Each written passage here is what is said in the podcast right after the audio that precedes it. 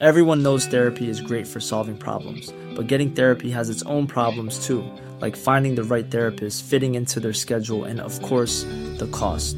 Well, BetterHelp can solve those problems. It's totally online and built around your schedule. It's surprisingly affordable too. Connect with a credentialed therapist by phone, video, or online chat, all from the comfort of your home. Visit betterhelp.com to learn more and save 10% on your first month. That's BetterHelp, H E L P. Ahora inicia A la Una con Salvador García Soto. A la Una. Donde la información fluye, el análisis se explica y la radio te acompaña. A la Una con Salvador García Soto. A la Una. Comenzamos.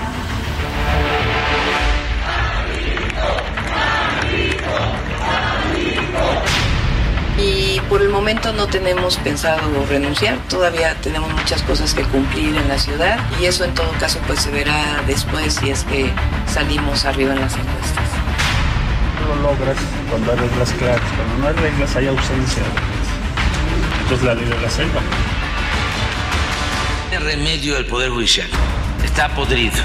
Están actuando de manera facciosa. Así es, Sandra, que hicieron el cambio de foto casi en el mismo momento, gobernador. Sí, sí, usted no me justifique a nadie. No, nada más. Yo para- la intención del sepa. medio, la intención del medio es que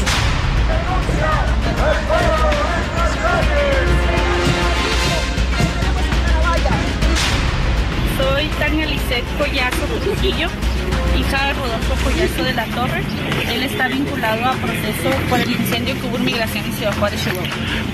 Estoy aquí tratando de exigir justicia, demandando una pronta liberación de mi padre y una correcta investigación para todas las víctimas. Aquí nos vamos a ver la próxima vez que entre este Congreso. Va a ser para tomar protesta como jefe de gobierno. El presidente ha firmado un decreto que pone fin a la vigencia del decreto original del 23 de mayo de marzo, perdón, de 2020, en el que se estableció la eh, eh, situación de emergencia sanitaria asociada a COVID-19.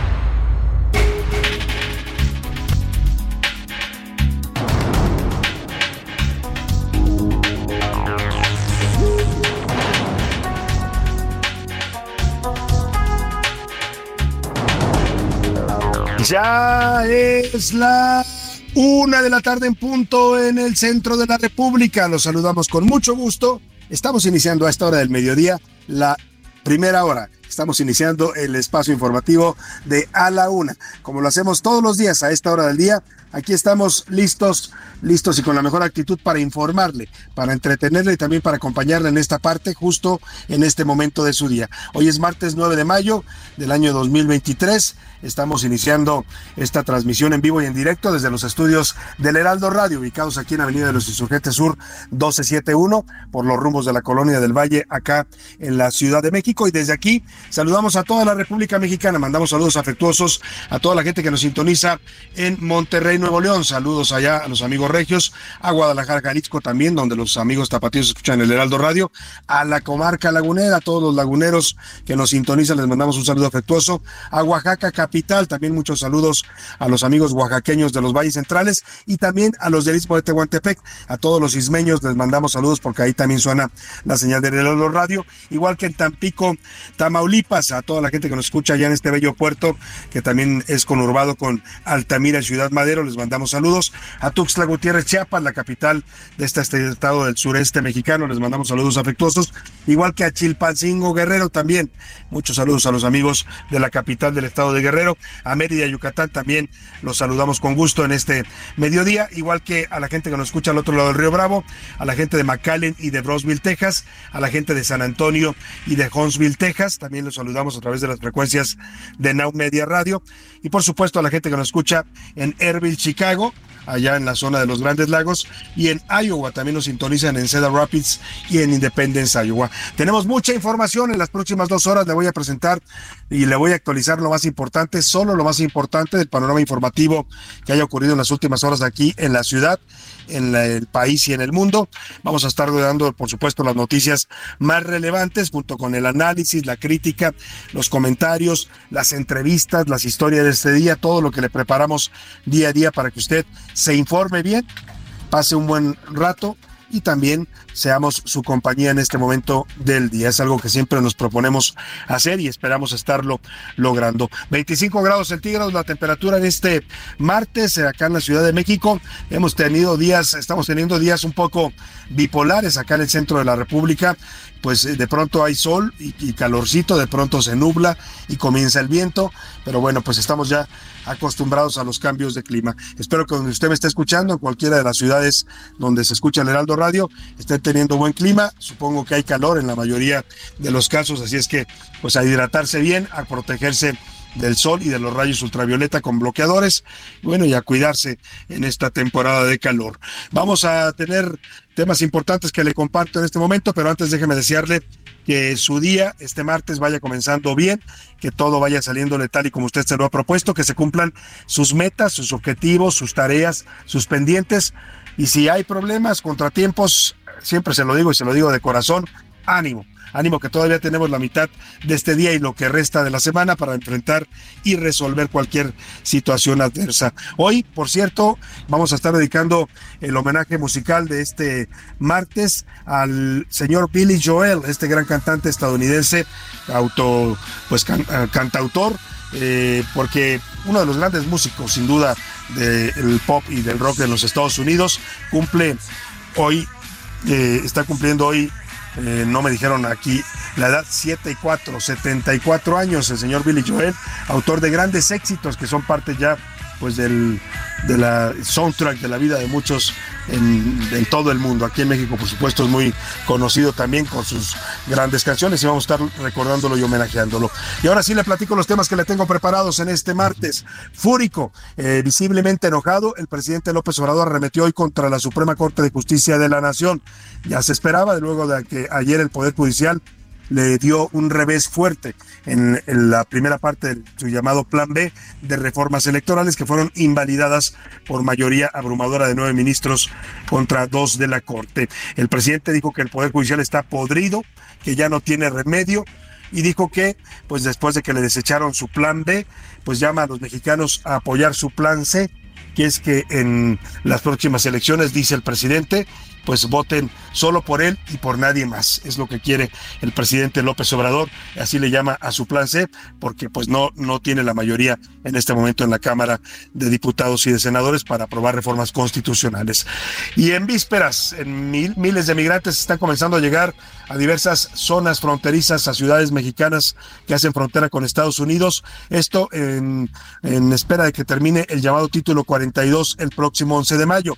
A partir de que termine este título, los migrantes que logren cruzar a territorio estadounidense y pidan asilo no podrán ser deportados como lo autorizaba el famoso título 42. Por eso muchos están intentando cruzar estarán intentando en los próximos días a los Estados Unidos y esto pues ya configura un, eh, un ah, horizonte de crisis migratoria y crisis humanitaria para México y para los Estados Unidos. Un tema bastante delicado lo que está ocurriendo en la frontera, lo vamos a estar analizando con expertos. Y charla, le voy a tener detalles sobre la videollamada que sostuvieron este martes los presidentes de México, el presidente López Obrador y de Estados Unidos Joe Biden. Hablaron de migración, fentanilo y cooperación económica. Por fin, el gobierno mexicano declaró el fin de la emergencia sanitaria por COVID-19. Esto en concordancia con lo que anunció el pasado viernes la Organización Mundial de la Salud. Y también hay buenas noticias, la inflación continúa a la baja. El INEGI informó que en abril la inflación a tasa anual se ubicó en 6.25%. Es una de las más bajas que hemos tenido en los últimos meses. En los deportes, adiós leyenda. Murió Antonio Latota Carvajal a los 93 años de edad. Fue el primer y único portero mexicano que jugó cinco mundiales consecutivos. Además, la mexicana Julissa Uriarte va a debutar como umpire en la Liga Mexicana de Béisbol. Y primer round también, Manchester City y el Real Madrid se enfrentan en el juego de ida, esto por las semifinales de la Champions League. En el entretenimiento, Anaya Arriaga nos dará toda la información relevante del mundo del espectáculo. Como ve, tenemos un programa variado con mucha información y con muchos temas para informarle, para comentar y también para debatir. Como siempre, le proponemos este ejercicio de ida y vuelta para que usted participe con nosotros y, y, debatamos juntos los temas de la agenda pública del país. Le hago las preguntas de este martes. En A la Una te escuchamos. Tú haces este programa. Esta es la opinión de hoy.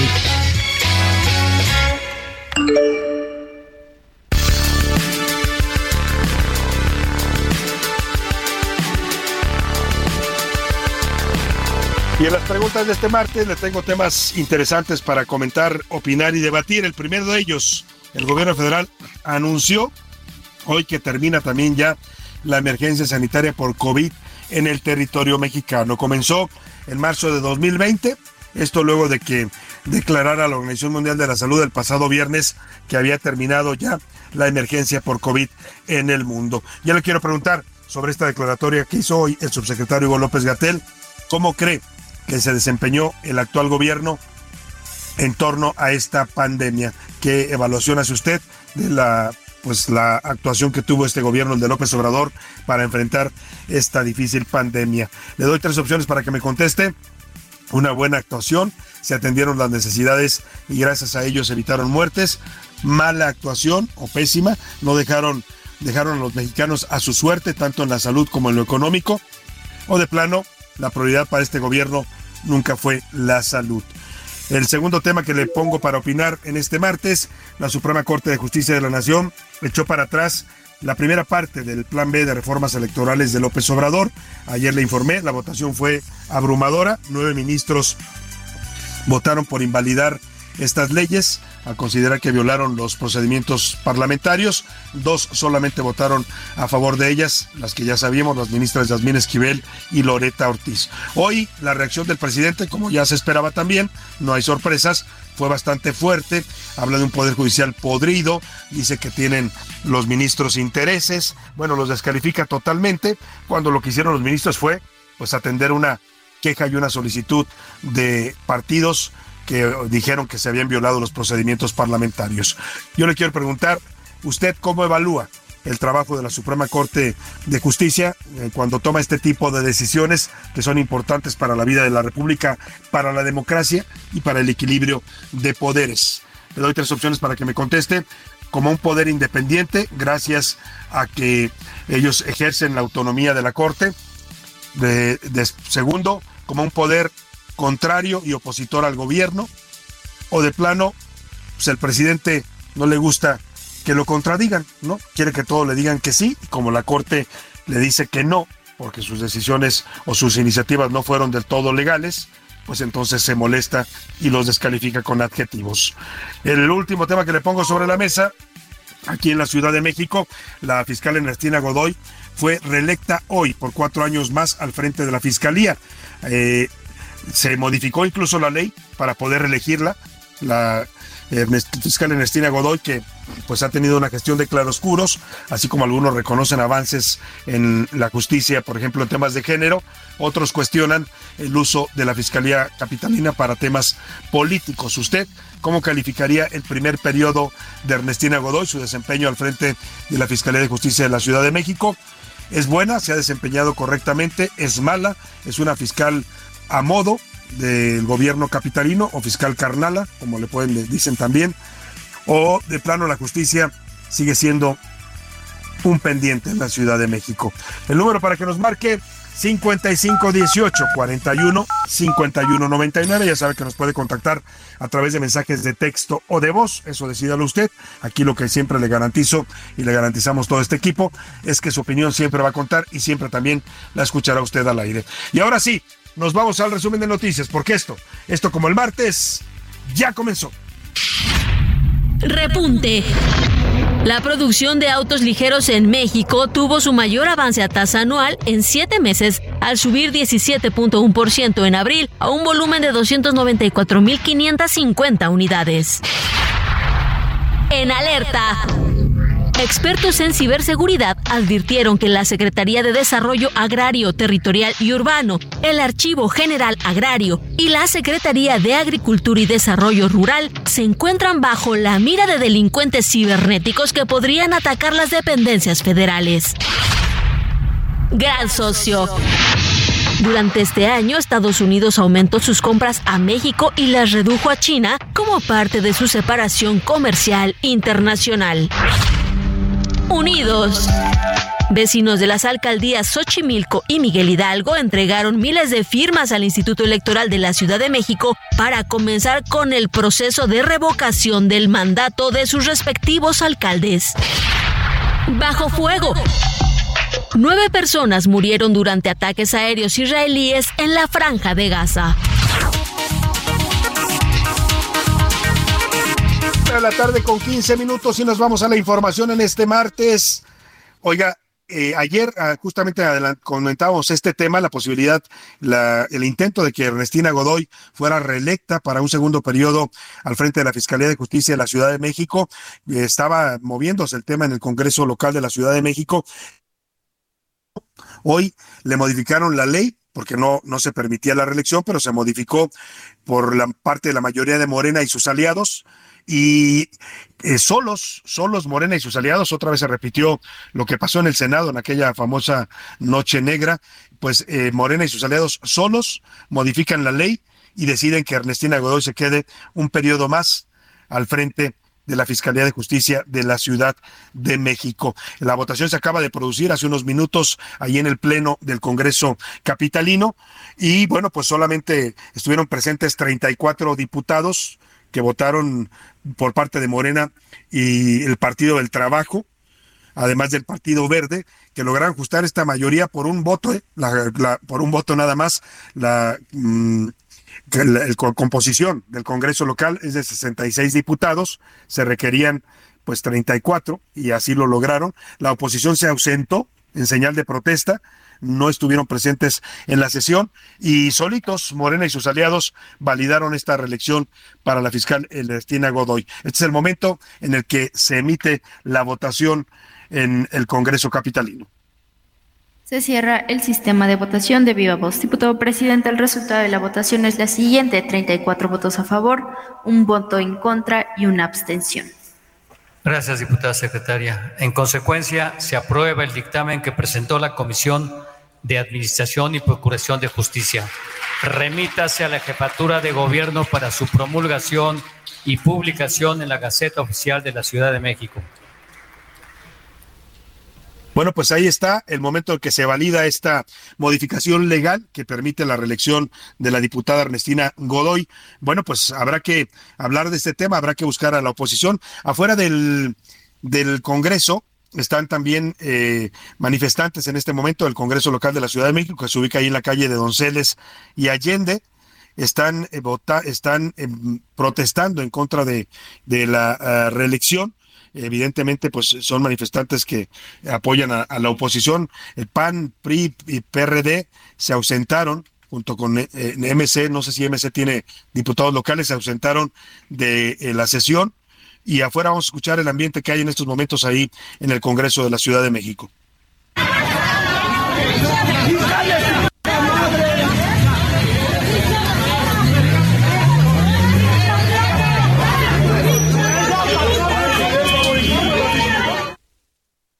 Bueno, pues está eh, caliente el ambiente afuera del Congreso. Se ha producido ya la votación y han ganado la mayoría de Morena y sus aliados, PAN, eh, perdóneme, Partido Verde y Partido del Trabajo, con 34 votos están avalando la continuidad. Otros cuatro años para Ernestina Godoy al frente de la Fiscalía General de Justicia de la Ciudad de México. Ya estaremos buscando las dos posiciones, tanto la de Morena, que pues eh, argumenta que es tan bueno el trabajo de Ernestina Godoy que hay que darle otros cuatro años. Evidentemente, pues aquí está de por medio también la cercanía entre Ernestina Godoy y la jefa de gobierno Claudia Sheinbaum. Han trabajado de manera conjunta y eso pues hace que Morena impulse esta reelección. La oposición cuestiona pues que debía elegirse a un nuevo fiscal en lugar de buscar la reelección de la actual.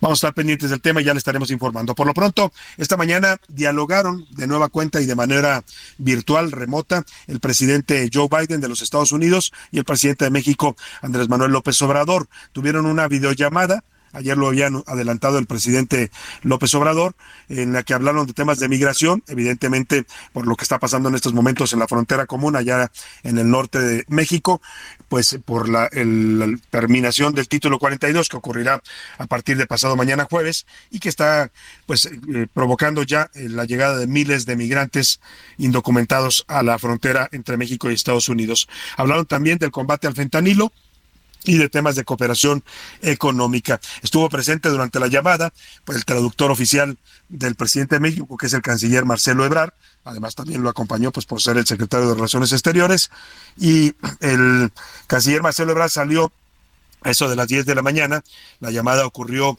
después de que terminó la mañanera, pasadas las 9 de la mañana, y salió el canciller Marcelo Ebrard no quiso dar declaraciones a la prensa sobre qué es, cómo había sido pues el tono de la conversación y los temas que se abordaron. Iván Saldaña, tú estuviste ahí afuera de Palacio al momento de la salida de Marcelo Obrar. ¿Qué fue lo que comentó o no quiso comentar más bien sobre esta llamada, videollamada entre Joe Biden y López Obrador? Buenas tardes, Iván. ¿Qué tal, Salvador Auditorio? Buenas tardes. La anunciada videollamada entre los presidentes Andrés Manuel López Obrador y su par de Estados Unidos, Joe Biden, se llevó a cabo esta mañana en la que abordaron al menos tres temas, migración, combate al tráfico de fentanilo cooperación económica para el desarrollo regional. En la conversación entre los mandatarios participó por parte de México el canciller Marcelo Ebrard Casaubón, quien a las 10.30 horas salió de Palacio Nacional en su vehículo sin dar declaración a la prensa. La llamada entre Biden y López Obrador fue programada a las 9.30 horas de esta mañana. El mandatario federal la atendió desde su despacho. Ayer, el presidente López Obrador adelantó que hoy tendría esta llamada y también los temas que abordaría con su par de Estados Unidos. Eh, los temas migración, fentanilo y cooperación económica para el desarrollo son los tres temas. Salvador, se espera que ambos gobiernos emitan en el transcurso del día eh, información sobre los detalles de la conversación entre los presidentes de México y de Estados Unidos. Mi reporte esta tarde.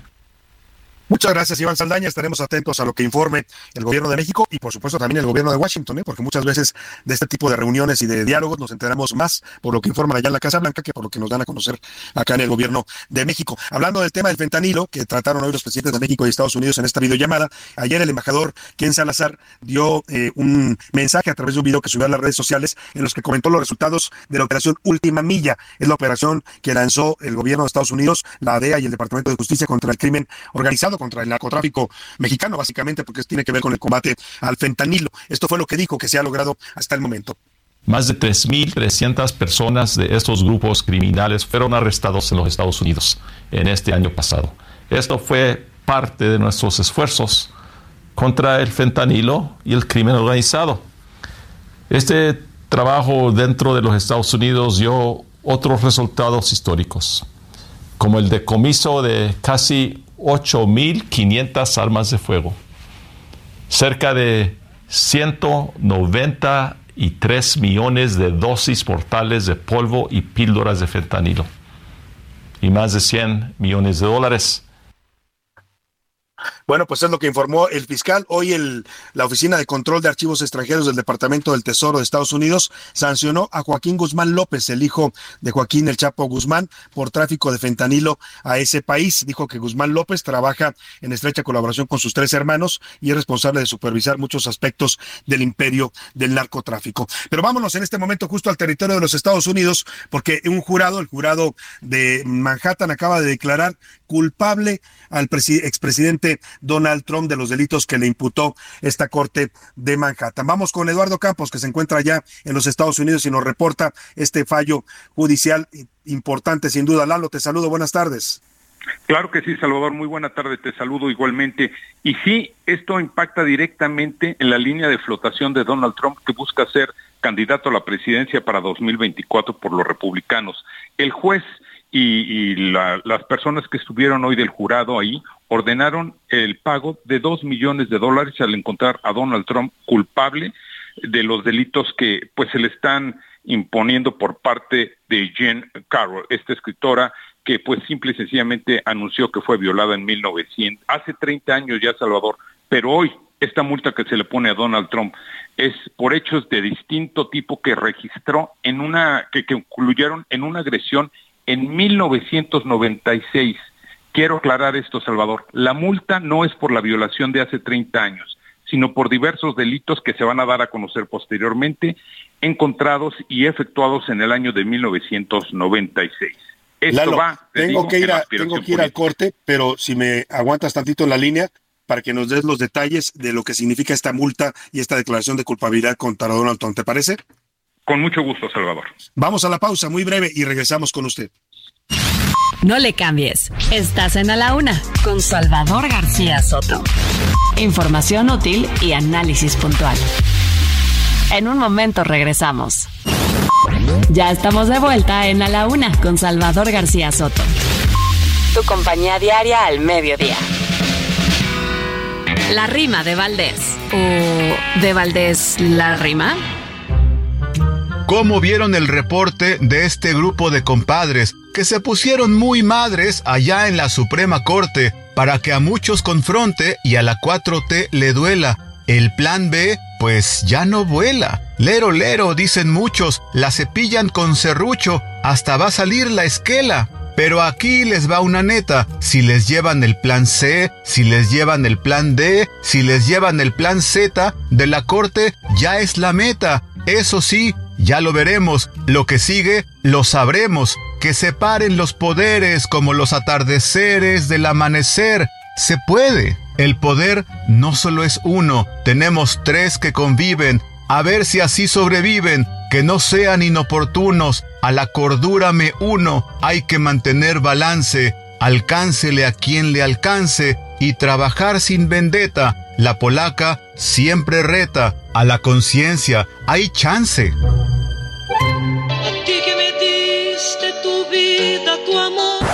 Deja de celebrar el Día de las Madres como siempre. En A la Una, con Salvador García Soto y staff M Lounge, queremos celebrarte como te mereces.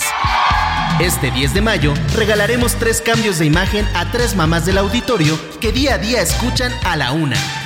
Para ganar solo debes enviar un video al WhatsApp del programa. 55 18 41 51 99 55 18 41 51 99 En el video debes contarnos por qué quieres celebrar el Día de las Madres con un cambio de imagen y cómo ayudaría a tu vida este cambio de look. Las tres mejores historias ganarán un cambio de imagen en el salón Staff M Lounge atendidas directamente por Mauricio Rugeiro de nuestra sección Historias de pelos. Tienes hasta el 10 de mayo para enviar tu video. En A la Una, junto a Staff M Lounge, queremos celebrarte a ti y que la pases a toda mar. Participa.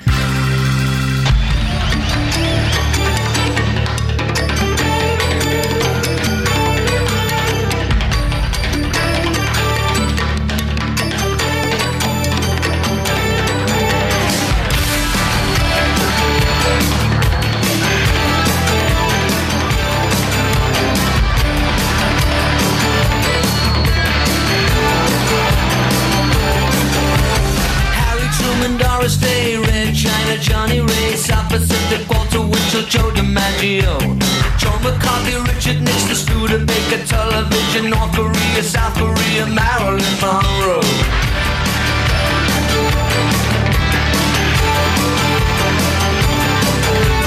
Rosenberg, Sage Bomb, Sugar Ray, Panmunjom, Randall, the King and I, and the Catcher in the Rye, Eisenhower vaccine, England's got a new queen, Marciano,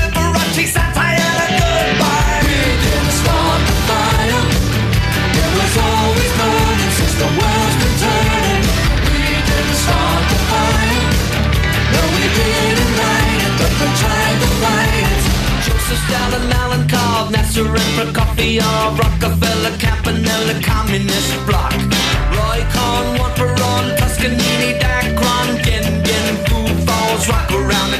Una de la tarde con 33 minutos. Estamos escuchando de regreso de la pausa esta canción de Billy Joel, We Didn't Start the Fire. No iniciamos, nosotros no iniciamos el fuego, una canción de 1989 que tiene una historia muy interesante, además de un gran ritmo y de ser uno de los grandes éxitos de Billy Joel en su carrera. La, la compuso y la grabó justo cuando él cumplió 40 años, en 1989 estaba cumpliendo sus 40 años y lo que hizo fue un recuento histórico, los principales acontecimientos históricos y personajes históricos que se vivieron en esos 40 años, desde que él nació hasta que compuso esta canción, son mencionados en esta eh, y aludidos en esta letra. Habla de Harry Truman, de Doris Day, de Red China, de Johnny Wright, de South Pacific, de Joe DiMaggio, de John McCarthy, de Richard Nixon, de los Studebaker, los carros, por ejemplo, de la televisión, de Norcorea, de South Corea, de Marilyn Monroe, de John F. Kennedy. Bueno, pues el señor hizo un recuento de sus primeros 40 años de vida y todos los acontecimientos históricos que le tocó presenciar. Estamos festejando los 74 años del señor Billy Joel y así lo homenajeamos.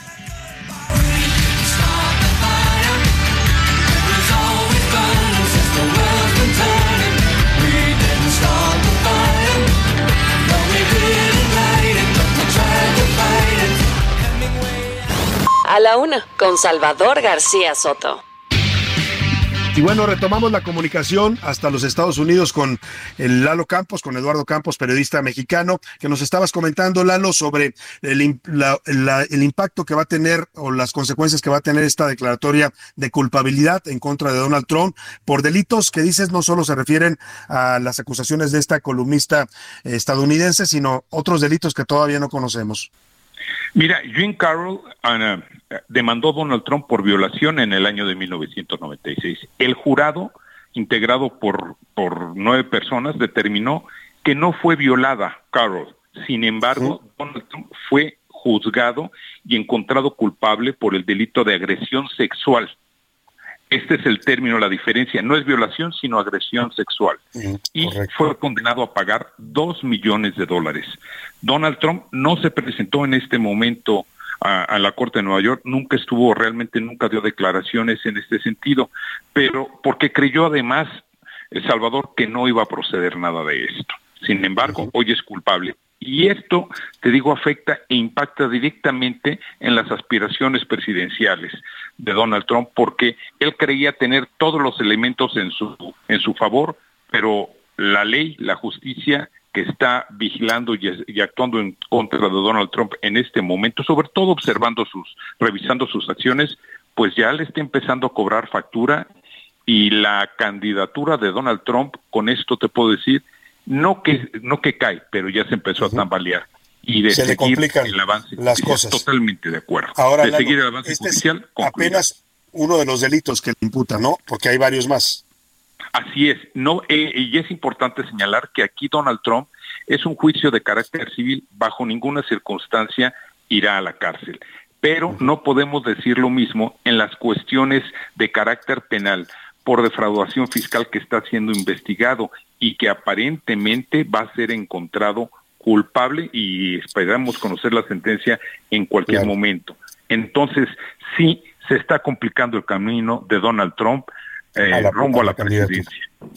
Pues estaremos atentos, Lalo, a este juicio y te agradecemos mucho la oportunidad en esta información que nos expliques desde allá, desde los Estados Unidos. Muchas gracias. Salvador, estamos pendientes y no hay que quitar la atención en este momento de lo que está sucediendo en la frontera. 150 mil personas están empezando a entrar lentamente ya a los Estados Unidos, Salvador. Estaré pendientes, pendientes de ese tema, Lalo. Buenas tardes.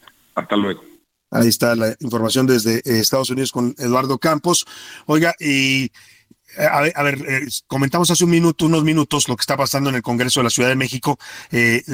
algunos medios empezaron a decir que ya había sido reelecta la fiscal Ernestina Godoy hay que aclarar la información, no ha sido reelecta todavía como tal por cuatro años. Lo que sí se aprobó, y eso ya es un hecho, fue eh, una modificación a la ley orgánica de la Fiscalía de la Ciudad de México. Lo hizo la mayoría de Morena sola, con el Partido Verde y el Partido del Trabajo. Eh, la oposición se ausentó y lo que modifican es precisamente la ley para poder permitir la reelección, que no estaba autorizada hasta este momento. Mire usted qué paradoja, la izquierda que tanto defendía la no reelección, hoy están promoviendo o reformando leyes para reelegir y bueno, han aprobado ya esta reforma y eso sí le abre la puerta a que la fiscal Ernestina Godoy sea reelecta por cuatro años más para el cargo. Eso todavía no ocurre.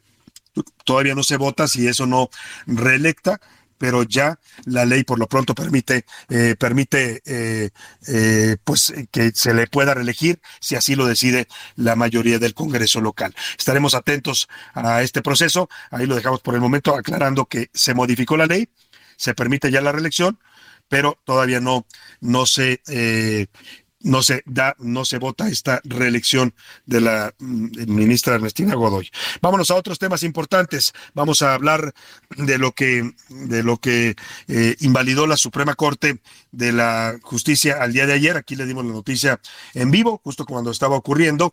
Y esta mañana, pues, era ya muy esperada la reacción del presidente. Ayer solamente el secretario de Gobernación, Adán Augusto, había emitido un tuit. Era la única posición oficial que había en respuesta a este revés que le dio la Corte al Poder Ejecutivo. Había dicho don Augusto, pues ya adelantando un poco el tono de lo que hoy dijo el presidente, pues que los ministros estaban favoreciendo intereses particulares, que había que esperar más adelante hacer el plan C.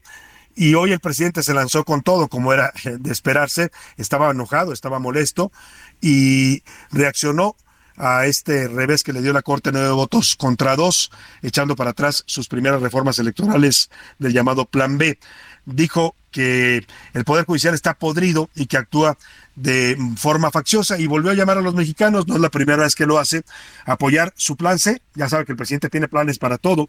El primer plan, el plan A, era hacer una reforma constitucional para modificar el sistema electoral y desaparecer al INE. No pudo hacerlo porque no tiene mayoría calificada y entonces fue el plan B, que era darle la vuelta a la ley y en vez de reformar la constitución, hacerlo a través de reformas legales. Ayer la Corte le dice no, no, no, no entró la Corte al fondo. La Corte no dice que las leyes sean inconstitucionales. Lo que dice es que las aprobaron a las carreras, los de Morena, que ni siquiera las conocieron, que ni siquiera las leyeron, pues para que me entienda, y que ni siquiera permitieron el debate con todos los partidos de oposición, y entonces se violentaron los eh, procedimientos legislativos. Ese es el razonamiento de la Corte para echar para atrás estas leyes del Plan B. Y el presidente pide, pues vámonos al Plan C y el plan C es que nadie vote por ningún partido distinto que no sea el de él. Eso, perdón, presidente, huele y sabe y se escucha como una dictadura. Eso fue lo que dijo hoy el presidente sobre el fallo de la Suprema Corte de Justicia de la Nación. Nombran a los ministros de la Corte y esos señores que ahora forman parte del Supremo Poder Conservador, que están dedicados a obstaculizar la transformación del país para sostener el viejo régimen, el antiguo régimen de corrupción y de privilegios.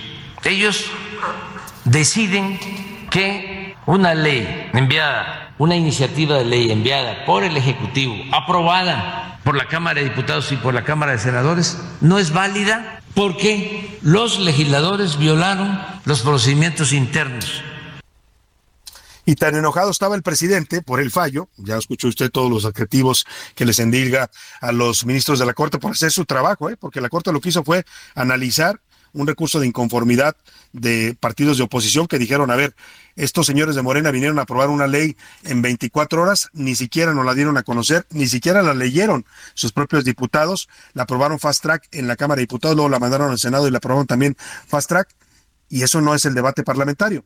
Ese fue el argumento con el que la oposición cuestionó estas leyes. La Corte lo analiza y dice, efectivamente, se aprobaron demasiado rápido, no se dio pie a que se conociera su contenido, a que se discutiera y se debatiera como marca el proceso parlamentario, y al violar eso, pues las leyes no son válidas. Fue lo que declaró ayer la Corte. Y el presidente está tan enojado que ya anunció que va por tres reformas constitucionales antes de que termine su mandato, en el año y meses que le queda. Dice que va a intentar, la primera, contra el Poder Judicial. Va a intentar pues eh, que los ministros sean electos por voto directo de la población. Ya no quiere que los elija el Congreso a propuesta del Ejecutivo. Esa es, el primer, eh, la primera reforma que anuncia. La segunda es elevar a rango constitucional el apoyo a las personas con discapacidad, que quede ya también esta pensión para personas con discapacidad en la Constitución. Y la tercera, el plan C de su reforma electoral, que dice que busca fortalecer la democracia en el país. Pues mire, está bien que lo intente el presidente, pero sin mayoría calificada difícilmente lo podrá lograr. Vámonos a oh, rápidamente a las reacciones. Todo el mundo pues, reaccionó a esta aprobación. Eh, Iván Márquez nos hace un recuento de las reacciones a favor y en contra del fallo de la Corte. Ciro Murayama, ex consejero del INE, escribió en Twitter. Gran día le ha dado la Suprema Corte de Justicia de la Nación a México. El INE sigue en pie. La arbitrariedad del Plan B sale de coma solo para recibir el acta formal de defunción. Por su parte, Mario Delgado, dirigente nacional de Morena, también escribió en redes sociales. La anulación de la primera parte del Plan B de la reforma electoral es un claro atentado contra la división de poderes, y esta reforma respondía al clamor de la gente de vivir en una auténtica democracia, sin despilfarro, no a los intereses de una minoría. Desafortunada hoy la decisión de algunos ministros de la Suprema Corte de Justicia de la Nación. Habla la senadora del PAN, Xochil Gálvez. No es cierto que perdió el presidente, no es cierto que ganó la oposición. Quien realmente ganó fue México, porque hay una Suprema Corte de Justicia autónoma. Marco Cortés, presidente del PAN, escribió un mensaje en redes sociales. Ganó la democracia. La Suprema Corte de Justicia de la Nación desecha la primera parte del Plan B de López Obrador. Morena utilizó trampas y recurrió a violaciones, tanto constitucionales como del proceso legislativo, con tal de aprobar el capricho presidencial. Mi reconocimiento a las y los ministros por ser un contrapeso real y defender a México. Mientras tanto, Ignacio Mier, coordinador de los diputados de Morena, escribió en Twitter. La resolución de la Suprema Corte de Justicia es un atropello al poder legislativo, incongruencia y miopía jurídica de ministros que invocaron principios de democracia y representación popular, pero votan un proyecto en contra de la representación mayoritaria que eligió con su voto el pueblo de México. Bueno, pues eh, ahí están las reacciones. También el doctor Emilio Rabasa, que colabora con nosotros aquí en la UNA, él es abogado también constitucionalista, experto en estos temas, nos dio su opinión sobre el fallo de la Corte que invalida las leyes de la primera parte del Plan B electoral.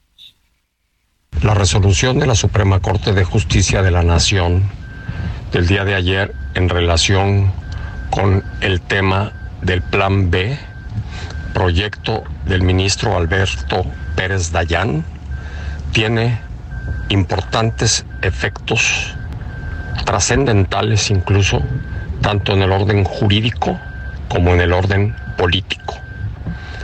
En primer lugar, se hace énfasis cada vez más en esta tendencia de la Suprema Corte de insistir en los aspectos procedimentales esto es, en las reglas que están determinadas en la Constitución, artículos 71 y 72, para la elaboración de una ley que involucra a todos los legisladores del partido que sean, mayoritario o minoritarios.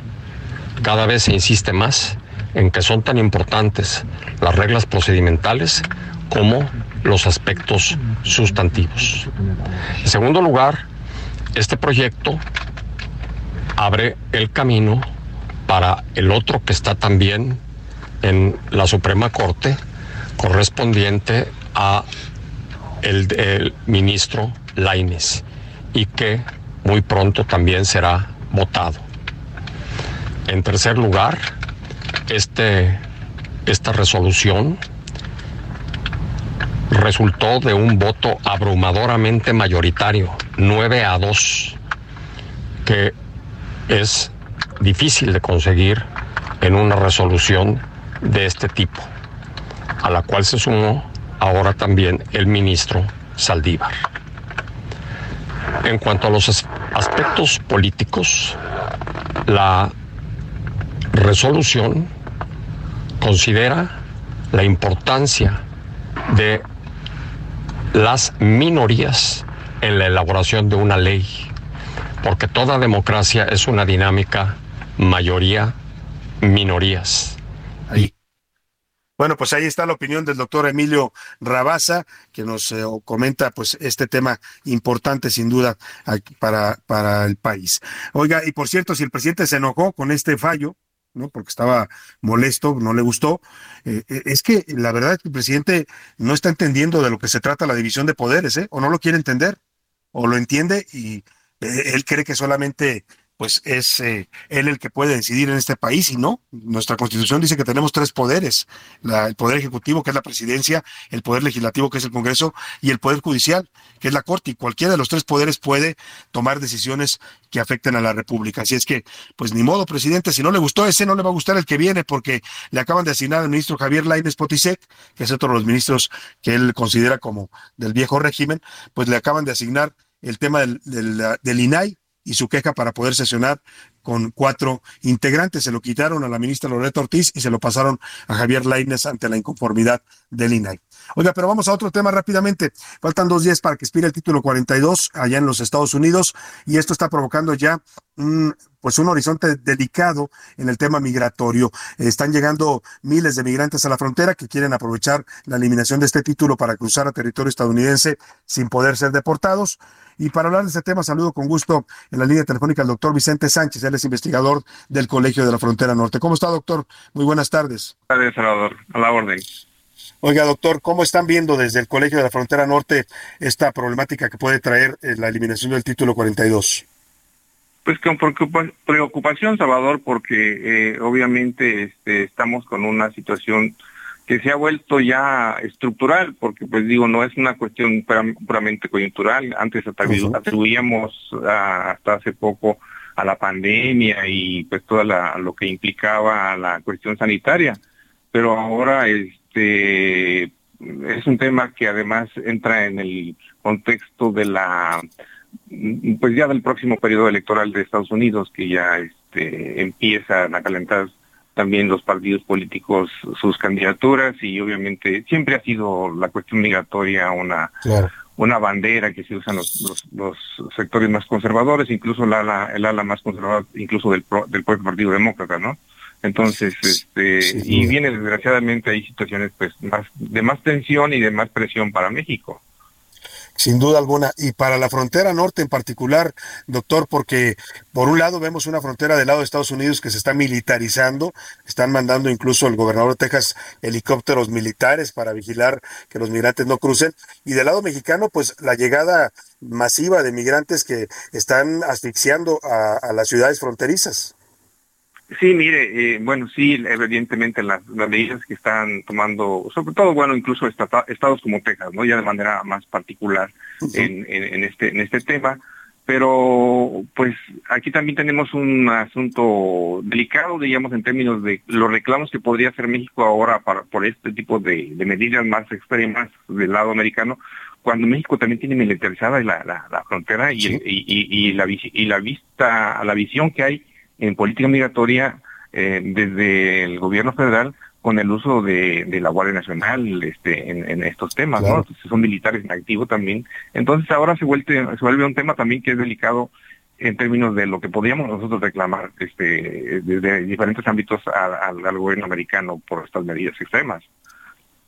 pues sí, México no tiene mucha autoridad cuando también está usando al ejército, ¿no? Para perseguir migrantes. Sí, entonces esa es parte, digamos, de una de una debilidad que tenemos ahora también en términos de, política migratoria frente a, frente a nuestro vecino. Pues, más aún, el, el, tema acá es que el gobierno mexicano ha, dedicado pocos recursos y ha exigido también muy poco para atender a los migrantes que están aquí atorados por diferentes razones en, en, la frontera desde hace mucho tiempo y entonces ahora siendo más crítico porque pues están llegando más y la expectativa es que lleguen incluso muchos miles hablan los americanos incluso de 35 mil probablemente que están esperando o, están otros funcionarios en la incertidumbre total porque son aproximaciones muy arbitrarias eh, en cuanto a, cuántos van a llegar a solicitar y cuántos van a querer cruzar a como de lugar al otro lado de la frontera. Claro, he escuchado voces, eh, doctor, y le pregunto su opinión al respecto, que piden incluso que México, ante la incapacidad eh, y la falta de recursos para atender esta problemática y evitar una crisis humanitaria como la que ya hemos visto en otras etapas, eh, recurra, por ejemplo, a la ONU, que pida apoyo de los cascos blancos de la ONU para poder atender esta crisis migratoria. ¿Usted cree que sería viable algo así?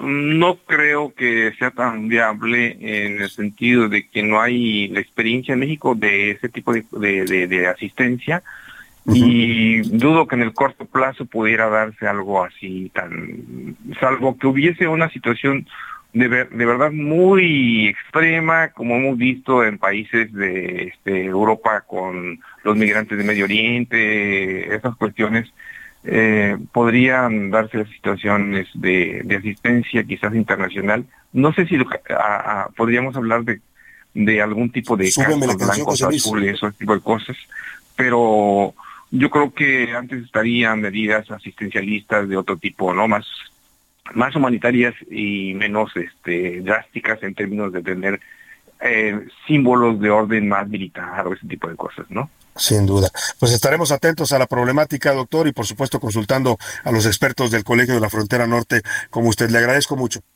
Al contrario, buenas tardes. Muy buenas tardes.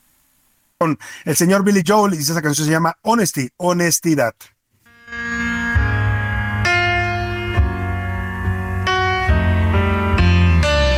If you search for tenderness, it isn't hard to find. You can have the love you need to live. But if you look for truthfulness, you might just as well be blind. It always En un momento regresamos. Ya inicia la segunda hora de A la Una con Salvador García Soto. A la una. Donde la información fluye, el análisis se explica y la radio te acompaña. A la una, con Salvador García Soto. A la una. Comenzamos. Deja de celebrar el Día de las Madres como siempre. En A la Una, con Salvador García Soto y staff M Lounge, queremos celebrarte como te mereces. Este 10 de mayo regalaremos tres cambios de imagen a tres mamás del auditorio que día a día escuchan a la una. Para ganar solo debes enviar un video al WhatsApp del programa. 55 18 41 51 99 55 18 41 51 99 En el video debes contarnos por qué quieres celebrar el Día de las Madres con un cambio de imagen y cómo ayudaría a tu vida este cambio de look. Las tres mejores historias ganarán un cambio de imagen en el salón Staff M Lounge atendidas directamente por Mauricio Rugeiro de nuestra sección Historias de pelos. Tienes hasta el 10 de mayo para enviar tu video. En A la Una, junto a Staff M Lounge, queremos celebrarte a ti y que la pases a toda mar. Participa.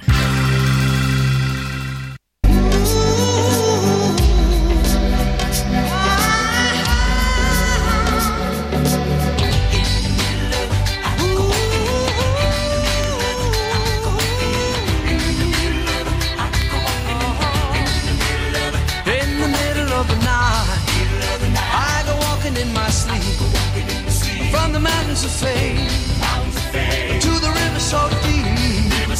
I must be looking for something, something sacred I lost. But the river is wide, and it's too hard to cross. Even though I know the river is wide, I walk down every evening and stand on the shore. I try to cross to the opposite side so I can finally find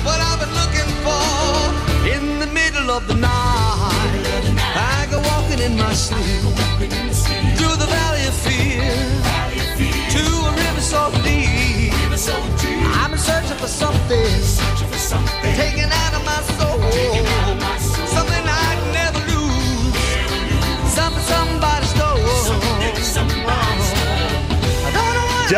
Son las 2 de la tarde en punto en el centro de la República y los saludamos con mucho gusto. Estamos iniciando a esta hora del mediodía la segunda hora de a la una y también ya la tarde de este martes, martes 9 de mayo. Estamos en la víspera del Día de las Madres y ya escuchaba usted esta dinámica a la que le estamos invitando a participar a todas las madres que escuchen a la una, que nos manden su video al WhatsApp que ya le eh, hemos dado en el programa 5518 41 51 99 en un video donde usted nos tiene que explicar eh, por qué quiere usted un cambio de imagen, qué es lo que la mueve a buscar un cambio de su imagen personal qué es lo que necesita encontrar en ese cambio y los mejores pues eh, testimonios o los que considere el experto que es Mauricio Rugerio y el jurado de aquí de la una serán premiados con tres cambios de imagen. ¿eh? Esto incluye un cambio de corte de cabello, un, un una tratamientos, una serie de tratamientos que le va a dar ahí en su salón esta FM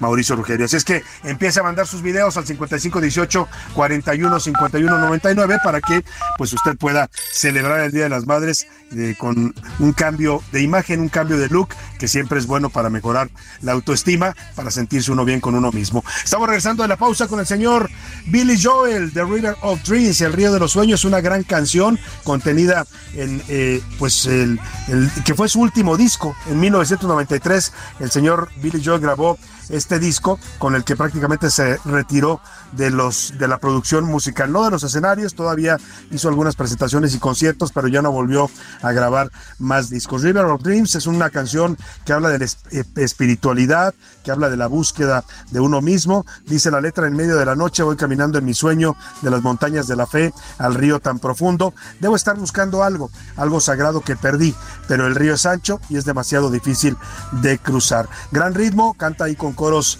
de, eh, de gente afroamericana y suena bastante bien esta canción. Eh, logró vender este, el álbum de despedida de Billy Joel, cuatro millones de copias, nada mal, pero él le pareció que no fue tan bien tratado porque era su disco más personal y más íntimo, así lo definió él mismo, por algo con este disco decidió retirarse. Escuchemos un poco más del señor Billy Joel y el Río de los Sueños y vamos a contarle ahora lo que le tengo preparado en esta segunda hora de A la Una.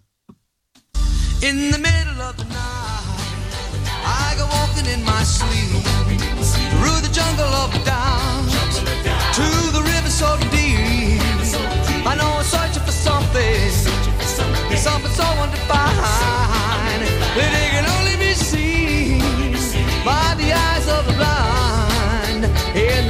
Oiga, y en esta segunda hora de la una vamos a hablar de la declaratoria que hizo hoy el gobierno mexicano, el subsecretario de Salud Hugo López Gatel, que fue comisionado nacional para la emergencia del COVID, dijo hoy que ha terminado ya la alerta sanitaria por la presencia del COVID-19 en México. Lo hizo después de que el viernes pasado la Organización Mundial de la Salud declarara esta misma terminación.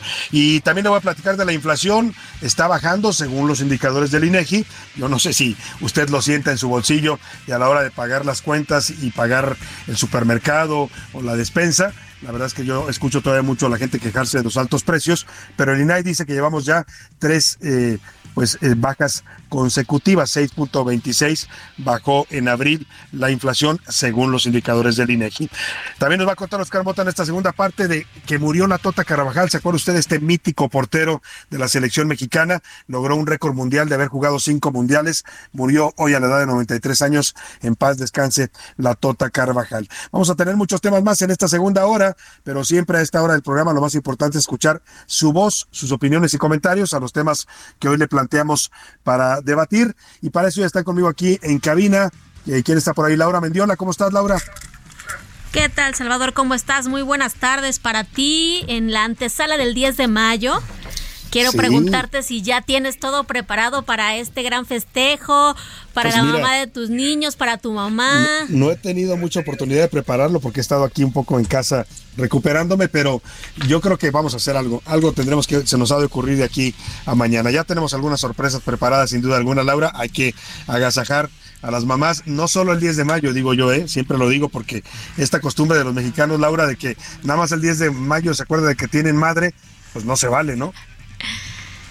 Sí, aquí nos dice nuestro productor, aquí un consejo para todos, que no regalen electrodomésticos a las más. Bueno, debo de decir que a mí no me incomoda porque a mí sí me gusta cocinar. O sea, a mí por Sí. favor, sí.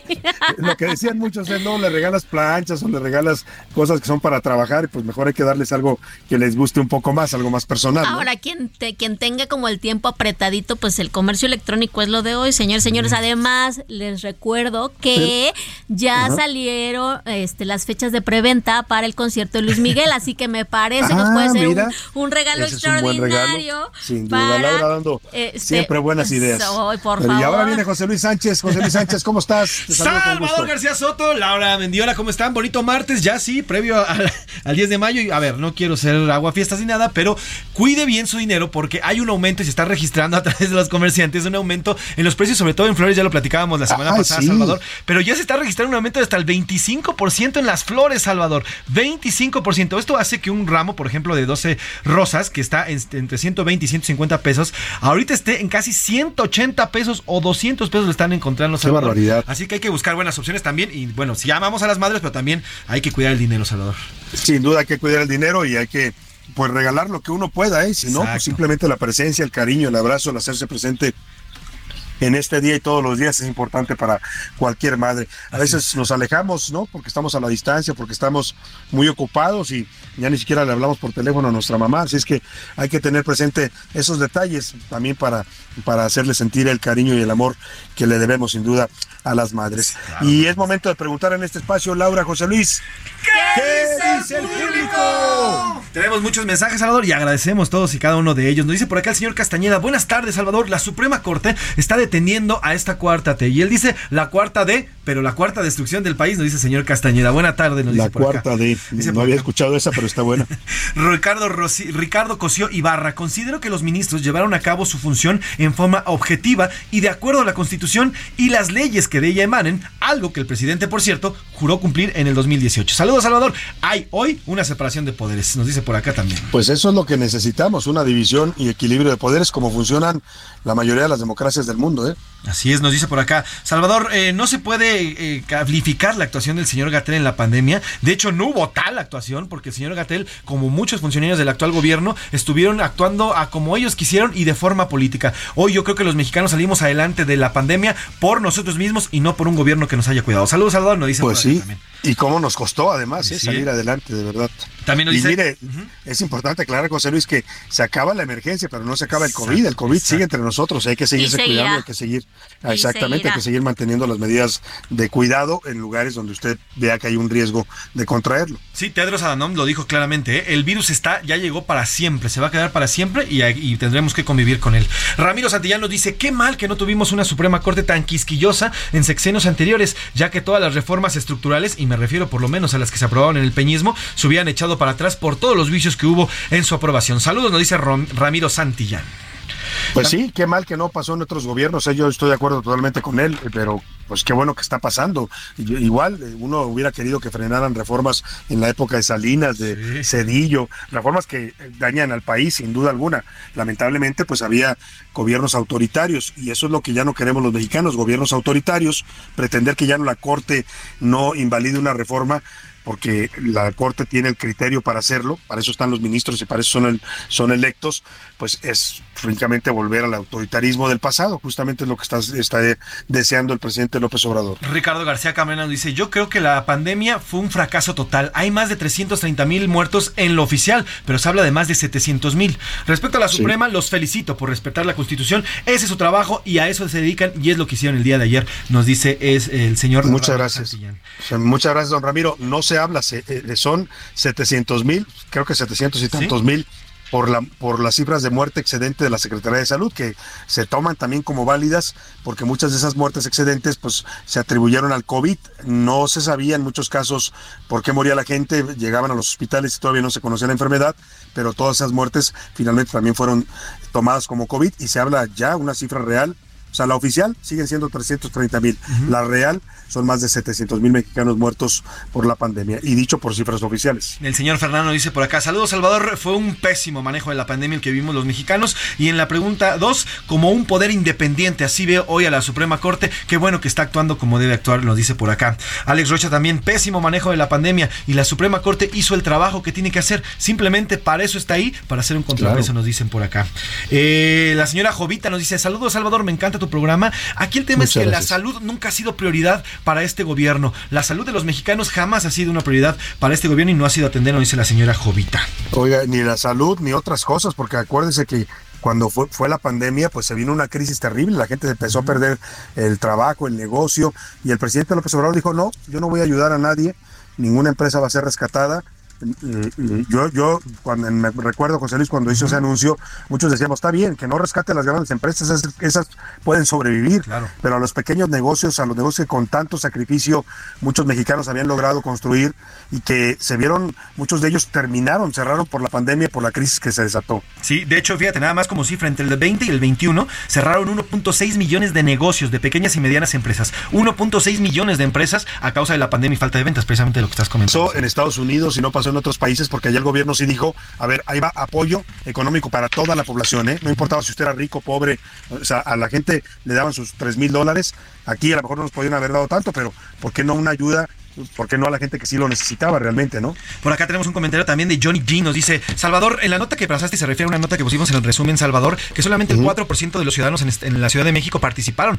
en la votación del presupuesto participativo, participativo que se llevó este domingo. Dicen, solamente participó el 4%, luego que los ciudadanos no se quejen del gobierno que tenemos. Si no participamos en la sí. democracia, no podemos hacer nada como ciudadanos. Saludos por acá. Sí, es un tema de verdad que no ha logrado permear este presupuesto participativo. Ya hemos hecho eh, notas, reportajes, entrevistas uh -huh. sobre ese tema. Lamentablemente, o no lo difunden bien, o la gente no lo entiende, o también es la apatía de la gente, porque efectivamente yo vi aquí por mi colonia que andaban voceando que eh, te inscribieras si tenías algún proyecto importante para tu colonia, si querías que se hiciera alguna obra en particular, y es la verdad es que mucha gente no responde a esos llamados de la autoridad, y eso es, como bien dice nuestro radio escucha, pues habla de una sociedad que no participa, no se involucra, pero luego se queja.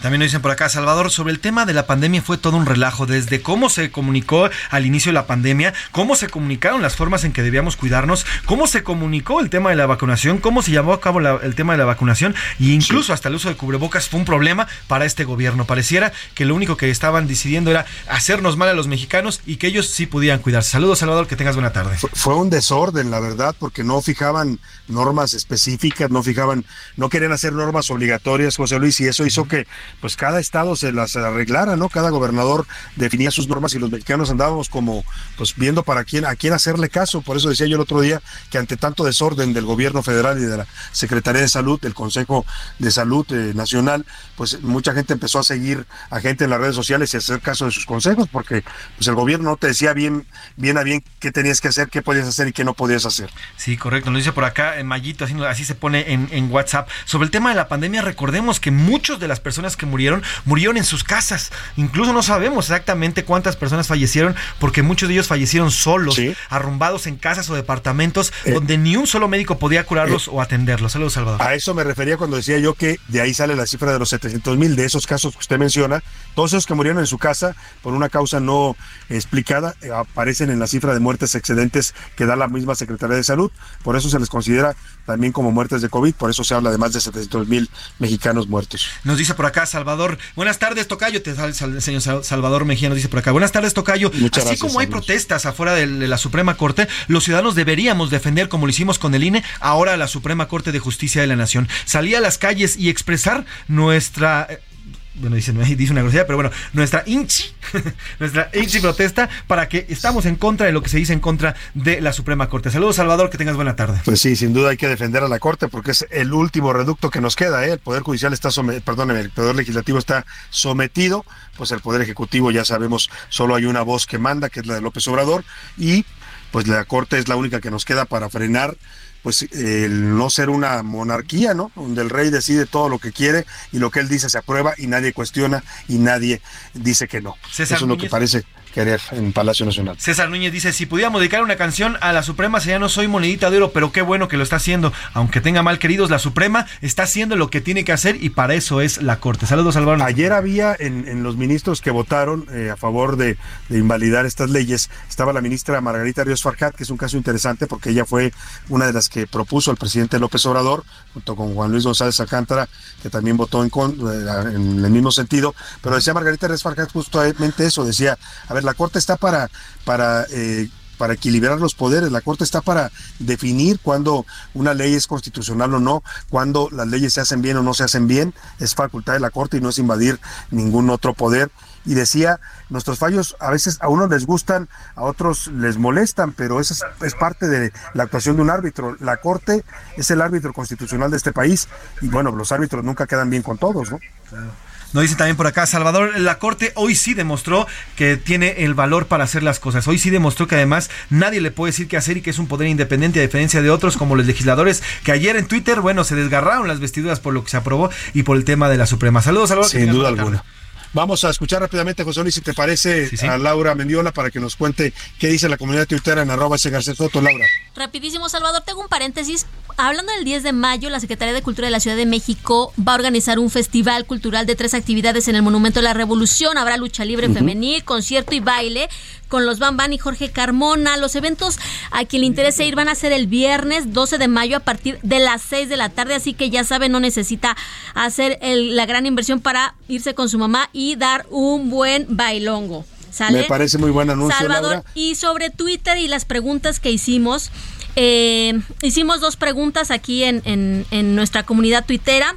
La primera, te comento, eh, es acerca de, espérame, déjame la abro rapidísimo, es eh, sobre la Suprema Corte de Justicia de la Nación, es cómo percibe el actuar de la Corte en los últimos días. El 90% Salvador dice que es un poder independiente, que ahora sí demuestra que es independiente, el 5% que es un poder contrario al gobierno y el 5% otro, el otro 5% que a Andrés Manuel López Obrador pues no le gusta el actuar de la Suprema Corte.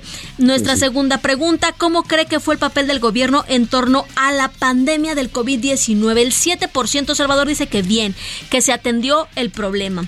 El 68% Salvador, más de la mitad, dice que mal. La población mexicana se sintió sola.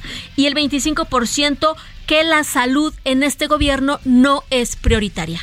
No es prioridad. Laura, y aprovechamos ahora que mencionabas el festejo de mañana, Día de las Madres, para recordarle a todas las mamás que escuchan a la una que mañana, 10 de mayo, estaremos regalando tres cambios de imagen, tres cambios de look que va a hacer el especialista Mauricio Rogerio en su salón de Staff M, que se ubica ahí en el rumbo de la Colonia del Valle. Eh, pues importante que nos manden sus videos, Laura. Así es, Salvador. Ya, ya, ya decías tú, ya comentabas tú cuáles son como los requisitos. ¿Por qué? ¿Por qué es importante eh, para usted hacer este cambio de look, no? Eh, eh, como mamá, para que sea acreedor, bueno, pues a, a esta transformación en una de las mejores manos de nuestros estilistas aquí en la Ciudad de México. Oye, pero una transformación que sí va a ser de a de veras, no como la de la 4T, ¿no? Sí, que nada más es de, de membrete. Esta sí va a ser de a de veras, la van a dejar guapísima. Mauricio de verdad se caracteriza por tratar, por sacarle siempre a la gente su mejor ángulo. Mire, ahí en la cabina anda Milka Ramírez, que nos llegó ayer con un cambio de look que se hizo precisamente ahí con, con Mauricio Rugero en Staff M, y la verdad que nos sorprendió a todos, ¿eh? Eh, Traía el pelo largo, se lo cortó más corto, le hicieron unas luces ahí muy bonitas y se ve bastante bien Milka, así es que, pues, eh, anímese y mándenos su video, explíquenos por qué siente usted que necesita un cambio de look, cuáles son sus razones que está buscando, y en los mejores testimonios, eh, pues se llevarán estos tres cambios de imagen que va a realizar el especialista Mauricio Rugerio en su salón de Staff M. Ya nos Dicho están esto, llegando, Luis, por cierto, ¿más Salvador. saluditos? Sí, ya nos ¿Ya están, llegando, llegando? algunos videos. Vamos a empezar a ver. Les repito por el teléfono para que nos manden video. Recuerden que es un video. 55 18 41 51 99 55 18 41 51 99 aquí vamos a recibir sus videos y bueno daremos a conocer al ganador así que Salvador pues ya está lanzada esta convocatoria y espero Ya está lanzada la convocatoria. Mañana vamos a escuchar algunos de los testimonios y ya pues estaremos definiendo para el 11 de mayo. Haremos el anuncio de quiénes son los las ganadoras, quiénes se van a hacer este cambio de look a Staff M con Mauricio Rugerio. Más saluditos breves, José Luis. Tenemos más saludos, saludos a Saúl Ravila que nos escribe también. Salvador nos dice por acá, también el señor Francisco Cotiño. Dice, Salvador, buena tarde. El tema de la pandemia. Yo sufrí, dos personas cercanas a mí fallecieron. Ninguno tuvo atención médica. Fallecieron solos en sus casas, así como lo cuentas. Y hoy, bueno, pues es historia lo que ha ocurrido. Un mal manejo, nos dice por acá. este, por- Sin duda alguna. Por ahí anda ya el señor Oscar Mota. ¿Les parece si nos vamos a los deportes? Gracias, Laura. Gracias, José Luis. Gracias, Salvador. Vámonos a escuchar la información deportiva.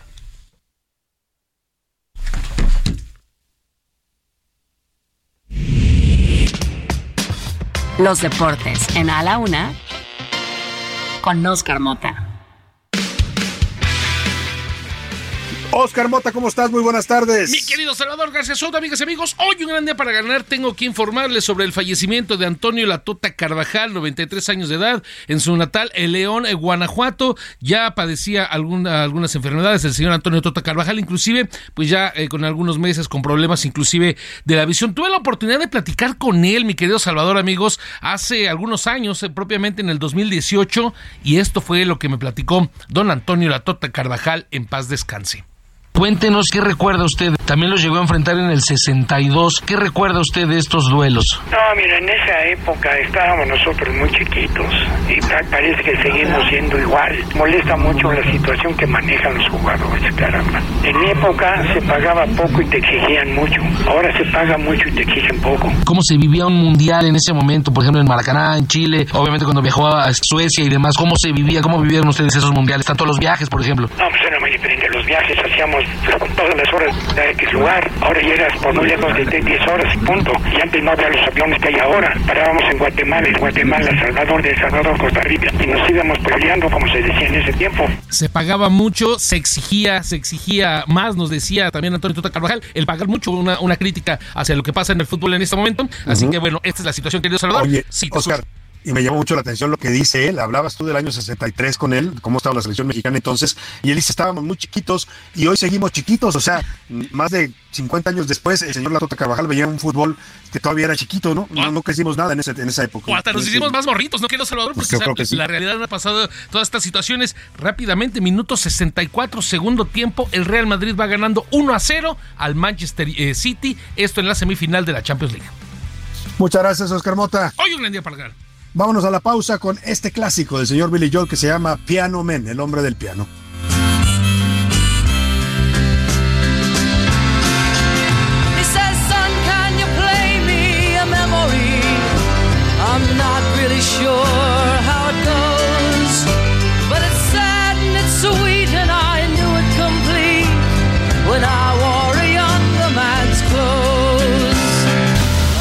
En un momento regresamos. Ya estamos de vuelta en A la Una con Salvador García Soto. Tu compañía diaria al mediodía. Atención amantes de los viajes. Si eres socio de Aeroméxico Rewards, prepárate para una nueva y emocionante experiencia de recompensas y beneficios. Conviértete en socio de Aeroméxico Rewards y disfruta de beneficios exclusivos como puntos que nunca expiran, precios de vuelos con puntos Aeroméxico Rewards más bajos y la posibilidad de canjear puntos por equipaje documentado, selección de asientos y más. Además, hemos simplificado la experiencia digital para ti. Únete a nosotros hoy mismo y conviértete en parte de la experiencia de viaje más extraordinaria de México. Aeroméxico Rewards, el programa de lealtad más emocionante del país. A ti que me diste tu vida, tu amor. Deja de celebrar el Día de las Madres como siempre. En A la Una, con Salvador García Soto y staff M Lounge, queremos celebrarte como te mereces. Este 10 de mayo regalaremos tres cambios de imagen a tres mamás del auditorio que día a día escuchan A la Una. Para ganar solo debes enviar un video al WhatsApp del programa. 55 18 41 51 99 55 18 41 51 99 En el video debes contarnos por qué quieres celebrar el Día de las Madres con un cambio de imagen y cómo ayudaría a tu vida este cambio de look. Las tres mejores historias ganarán un cambio de imagen en el salón Staff M Lounge atendidas directamente por Mauricio Rugeiro de nuestra sección Historias de pelos. Tienes hasta el 10 de mayo para enviar tu video. En A la Una, junto a Staff M Lounge, queremos celebrarte a ti y que la pases a toda mar. Participa.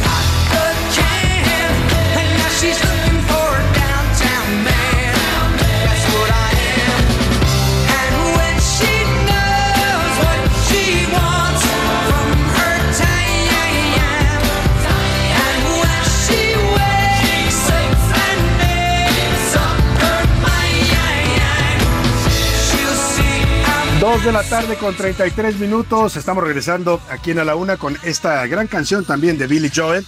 Se llama Uptown Girl o chica de clase alta o chica de los barrios fifís o chica fifí se podría resumir lo que dice el señor Billy Joel en esta canción. Es una canción eh, lanzada en 1983, venía en su álbum An Innocent Man, un hombre inocente, y habla la historia de un obrero del centro que trata de pues conquistar a una chica de la alta sociedad. Así dice la letra tal cual, chica de alta, de clase alta. La he visto en su mundo de la ciudad, se está cansando de sus juguetes de alta clase y todos sus regalos de sus chicos de clase alta. Pues es un, un obrero que aspira a conquistar a una chica fifi. De eso habla esta gran canción, con gran ritmo también, del señor Billy Joel. Escuchamos un poco más y nos ligamos a la opinión aquí en A la Una en el Ojo Público.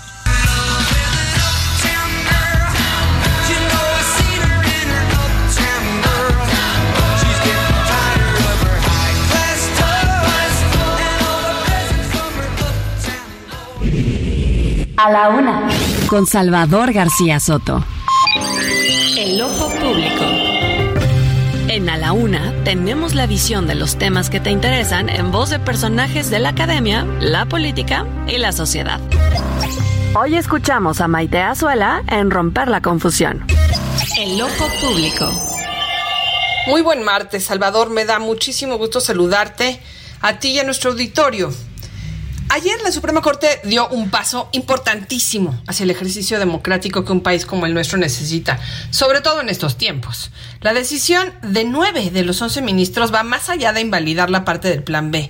No se trata de un acto valiente patriótico, como muchos llaman, pues no están haciendo nada fuera de sus facultades, ni encontrando el hilo negro de la legalidad. Se trata simplemente de algo muy sencillo la Corte asume con responsabilidad su papel de intérprete último de la Constitución.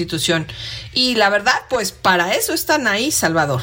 Las afirmaciones presidenciales hoy en la mañana justamente intentan desconocer el papel de la Corte al llamarla Supremo Poder Conservador lo que es no entender lo que el conservadurismo es, ¿verdad, Salvador?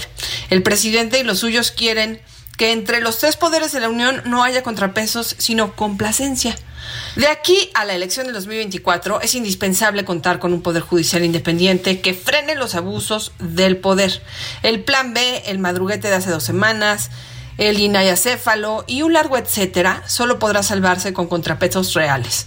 Hoy la Corte es definitivamente uno de esos contrapesos. A la una, con Salvador García Soto. Pues escuchaba con atención, como siempre, a Maite Azuela, nuestra colaboradora aquí, con su romper la confusión. Y la verdad que es muy interesante lo que dice, porque efectivamente lo que hizo la Corte fue simplemente hacer su trabajo. Y su trabajo es ser eh, contrapeso de los otros poderes. Si el Poder Ejecutivo y el Poder Legislativo se equivocan, la Corte les tiene que corregir la plana. Entonces, esa es su función, sobre todo en materia de legalidad y constitucionalidad, y fue lo que hicieron exactamente ayer.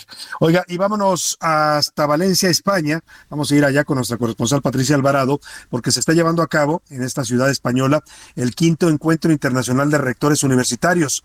Va a terminar mañana miércoles y están participando cerca de 700 rectores de sus respectivas universidades de todo el mundo. Está invitado por México el rector Enrique Graue de la UNAM, que además aprovechó su asistencia, su presencia en España, porque acaba de ser la semana pasada investido con el doctorado honoris causa de la Universidad de Sevilla y está participando también en este importante encuentro. Ahí se reúnen todos los rectores de las universidades más importantes del mundo a reflexionar sobre los retos de la educación, los retos de la educación superior, cómo deben preparar ahora las universidades para los nuevos tiempos a los egresados, en fin, interesante lo que está ocurriendo allá en Valencia, España y vamos hasta allá con Patricia Alvarado que ha estado cubriendo este evento. Te saludo, Pati, allá en Madrid. ¿Cómo estás? Muy buena tarde. Buenas noches allá en España. Muy buenas tardes, Salvador. En Valencia se inauguró por todo lo alto el quinto encuentro internacional de Universia, que reunió a 700 rectores de 14 países que representan a 14 millones de estudiantes de todo el mundo. Bajo el lema Universidad y Sociedad, la cumbre académica gira en torno al emprendimiento, la innovación y la interconectividad. En la apertura, el mandatario español Pedro Sánchez hizo un llamamiento para hacer de la revolución digital una palanca de prosperidad. Y frente a los eh, discursos negacionistas, apocalípticos, pues construyamos nuevos faros de ciencia y de conocimiento como única solución realista a nuestros problemas y a los desafíos que afronta la humanidad. El rector de la Universidad Nacional Autónoma de México, UNAM, el doctor Enrique Graue, urgió a fortalecer la enseñanza superior. Pues de acuerdo, y ustedes lo conocen también, a los datos recientes de la UNESCO, apenas el 40% de los jóvenes en edad de ingresar a la educación superior lo consiguen. Ana Botín, la presidenta del Grupo Santander y de Universia, la red de 862 universidades de 22 países, anunció que inyectará 400 millones de euros de aquí a 2026 porque la educación es la que hace que las sociedades avancen. Son las que crean más bienestar y riqueza colectiva y las que posibilitan a la vez un mejor desarrollo personal. Mañana se clausura el quinto encuentro internacional de Con la llamada Declaración de Valencia, ciudad desde la que te envío un cordial saludo, Salvador. Muchas gracias, Pati. Patricia Alvarado, allá en España, nuestra corresponsal. Pues importante encuentro. Esto que le decía, están reflexionando los rectores de eh, 700 universidades del mundo. Las, están ahí las más importantes, ¿eh? las universidades más prestigiadas en cada país. Y la UNAM, por supuesto, fue invitada. 14 millones de alumnos, de estudiantes representan estas casas de estudio que están reunidas allá en Valencia, España. Oiga, y vamos rápidamente a lo que le hemos venido comentando y también fue motivo de una de las preguntas que le hicimos y de la opinión de nuestro público Hoy el subsecretario de Salud, Hugo López Gatel, en la conferencia mañanera, anunció que el gobierno mexicano declaraba también ya finalizada la emergencia por la pandemia de COVID-19. Explicó que la decisión se basa en los mismos criterios que tomó la Organización Mundial de la Salud, que México está presentando una tendencia ya muy baja de casos, altos niveles de inmunidad y mejor manejo de pacientes. López Gatel explicó que va a implementarse un plan de gestión a largo plazo para seguir atendiendo el COVID-19, que ya le hemos dicho, no es que se vaya y desaparezca, sigue entre nosotros, pero se está convirtiendo en una enfermedad que ya no es tan letal y que hay que seguirse cuidando, por supuesto. Y yo lo que me pregunto, y no le escuché decir al, subsecretario López Gatel, es cuándo van a empezar a vender los, los eh, antivirales para el COVID, que ya existen, lo están usando ya en todo, en todo el mundo. Y en México, Estoy hablando de, por ejemplo, del Paxlovid, este que hizo el laboratorio Pfizer. Aquí lo comentamos cuando lo dieron a conocer. Eh, y eh, ya con ese usted se lo toma cuando tiene COVID y no necesita nada más. Con eso rápidamente se, se libra de la enfermedad en unos 3, 4 días pero la Secretaría de Salud, la COFEPRIS, todavía no lo autoriza para su venta eh, al público en farmacias, solamente se puede conseguir en estos momentos en el sector salud. Ojalá y se pongan las pilas el señor López Gatel, que habla de un plan para seguir atendiendo el COVID, bueno, pues que ya liberen el medicamento que ya existe y que los mexicanos todavía no podemos tener. Seguramente al presidente López Obrador, ahora que dicen que se formó el COVID, sí se lo dieron, ¿eh? porque ese está disponible solamente en los hospitales públicos del sector salud. Escuchemos cómo hizo el anuncio hoy el señor Hugo López Gatel. Respecto a la inmunidad, también en México se cumplen las condiciones que ha señalado la OMS. Prácticamente 95% de las personas tenemos anticuerpos contra el virus SARS-CoV-2, ya sea porque nos infectamos y padecimos COVID, ya sea porque fuimos vacunados en su momento. Dado que se cumplen las características que ha considerado la OMS para suspender la emergencia de salud pública de interés internacional, también se ha tomado esta decisión para el propio país. El presidente ha firmado un decreto que pone eh, fin a la vigencia del decreto original del 23 de mayo de marzo, perdón, de 2020 en el que se estableció la eh, situación de emergencia sanitaria asociada a COVID-19.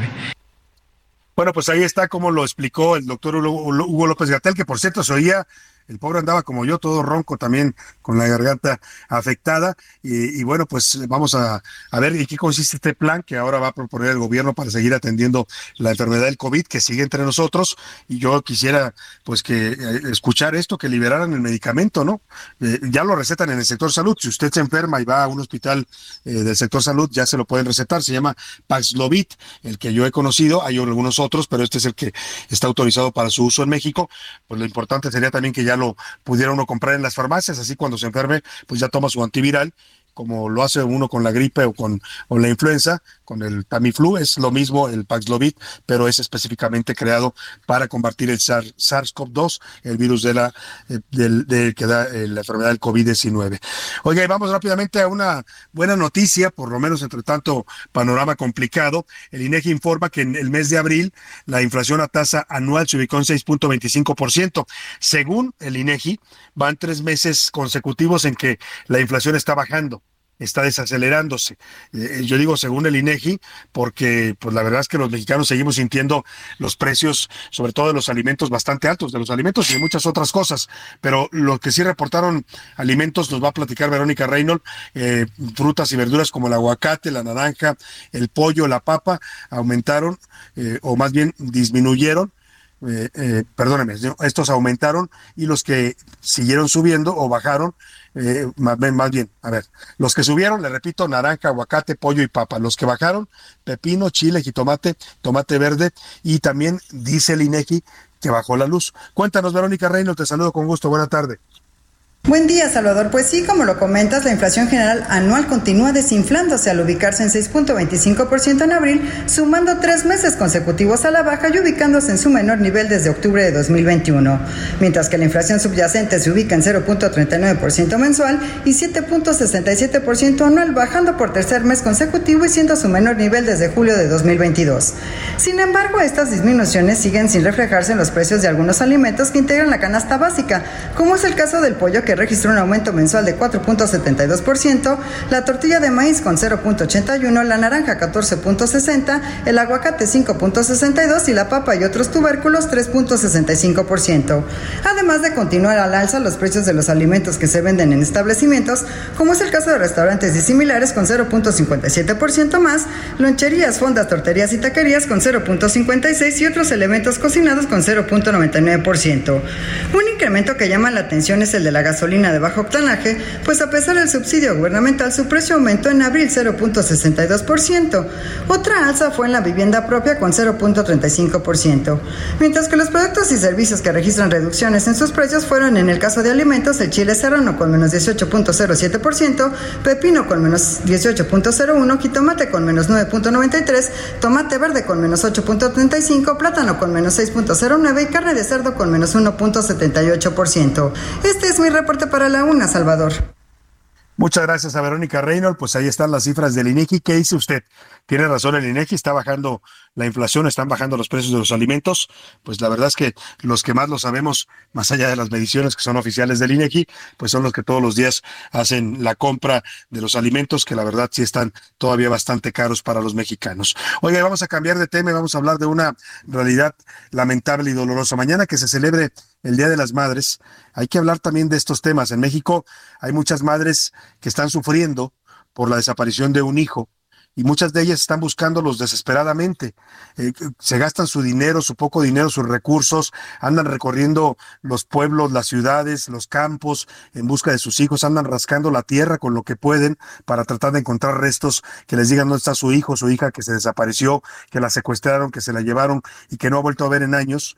Son madres doloridas en México. Es una realidad que a veces no queremos ver, pero hablamos de un país con más de 100 mil desaparecidos y en muchos casos las madres se han organizado para pues para buscar a sus hijos, se llaman los colectivos de madres buscadoras. Hoy, hoy leía con atención, como siempre lo hago, la columna de Héctor de Mauleón en el Universal, su columna en tercera persona, y el título me llamó mucho la atención. Debería ser un escándalo, y coincido totalmente con él. Estamos viendo ahora no solo a madres que buscan desesperadamente a sus hijos sin el apoyo del gobierno, sino que además las están asesinando, las están matando el crimen organizado. Tengo el gusto de saludar a la línea telefónica al periodista y columnista del Universal, Héctor de Mauleón. ¿Cómo estás, querido Héctor? Buenas tardes. Hola, muy buenas tardes, Salvador. Oye, Héctor, qué, dolor esto que narras en, tu columna.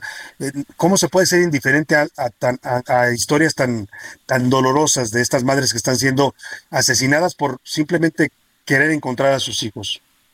Pues son, son historias que se han estado repitiendo eh, en, los últimos años. Eh, eh, creo que encontramos frecuentemente en los medios, en la prensa, historias de madres buscadoras que son que son asesinadas. Ha pasado, ha pasado en Sinaloa, ha pasado en Morelos, ha pasado en Guerrero, ha pasado en Sonora, este, ha pasado en, en, en muchísimos estados de la República, porque pues lo, la, la, realidad de la, de la desaparición forzada de personas en México es una realidad brutal.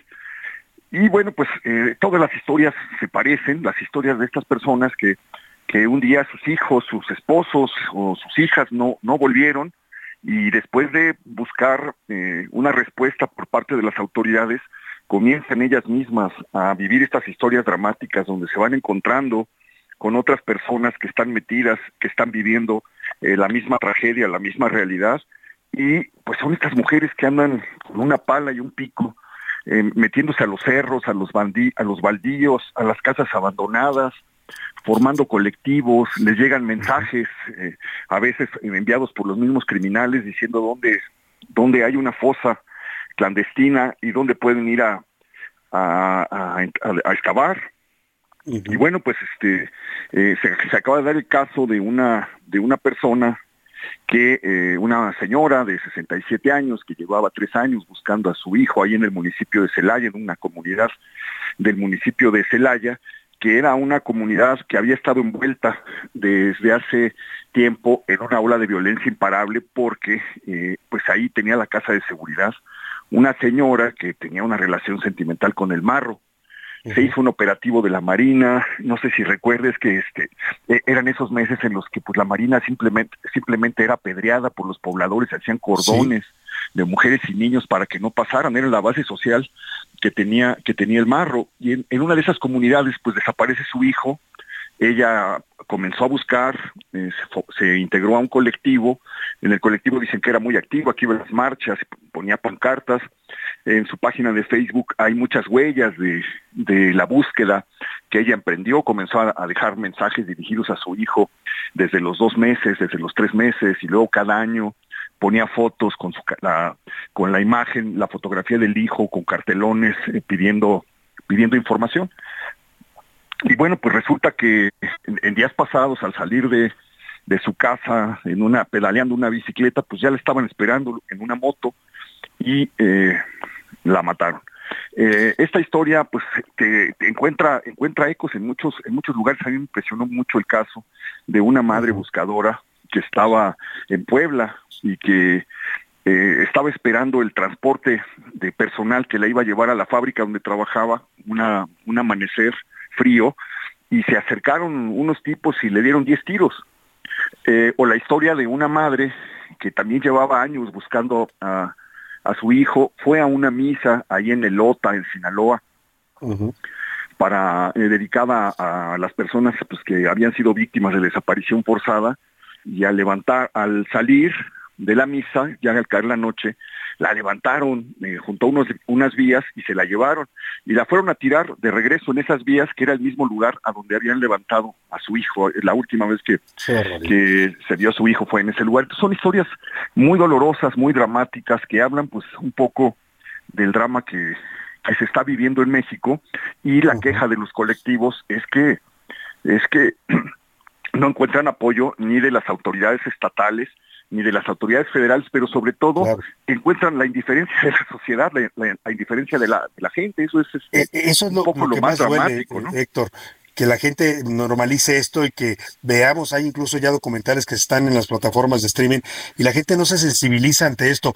Eh, pasa, Héctor, eh, que la gente cree que nunca le va a pasar a ellos, pero de pronto te puede pasar, le está pasando a muchos mexicanos eh, que desaparecen. Y yo, veía nombres y estas historias concretas que nos platicas, Teresa Maguillal, que la mujer de Celaya que mencionabas, asesinada el 2 de mayo pasado, María Carmela Vázquez, de, en noviembre de 2022 la mataron, Blanca Esmeralda Gallar en octubre de 2022, Lilian Rosario Rodríguez en agosto del 22 también, Gladys Aranza Ramos en julio del 22, Ana Luisa Garduño en enero del 2022. Y pensaba, Héctor, cuando te escuchaba que todas estas madres que dejan todo, dejan incluso a sus otros hijos, a su familia, se gastan el poco dinero que tienen para hacer estas búsquedas, eh, son las mismas que le han pedido al presidente López Obrador en varias ocasiones que la reciba, han ido a manifestarse fuera del Palacio Nacional pero no hay respuesta ni del presidente, como decías tú, ni de los gobernadores. No hay apoyo, no las ven. Ni de, ni de, de la gente. Yo creo que es algo que pone mucho en entredicho claro. el famoso mito de la solidaridad de los mexicanos. porque pues la verdad es que la mayor parte del tiempo no somos solidarios con las con las víctimas, pensamos que, que andaban metidos en algo, que, que los hijos eran culpables de algo, algo pasa que, que a pesar de que son historias tan dramáticas, no, no despiertan el, el dolor, la solidaridad, la indignación. Me sorprende mucho encontrar esto y ver la soledad de esas, de esas mujeres que acaban de amenazar eh, ayer a, a, dos madres buscadoras de Sinaloa. Eh, en redes sociales se hizo la denuncia pues, de que las andaban siguiendo dos halcones.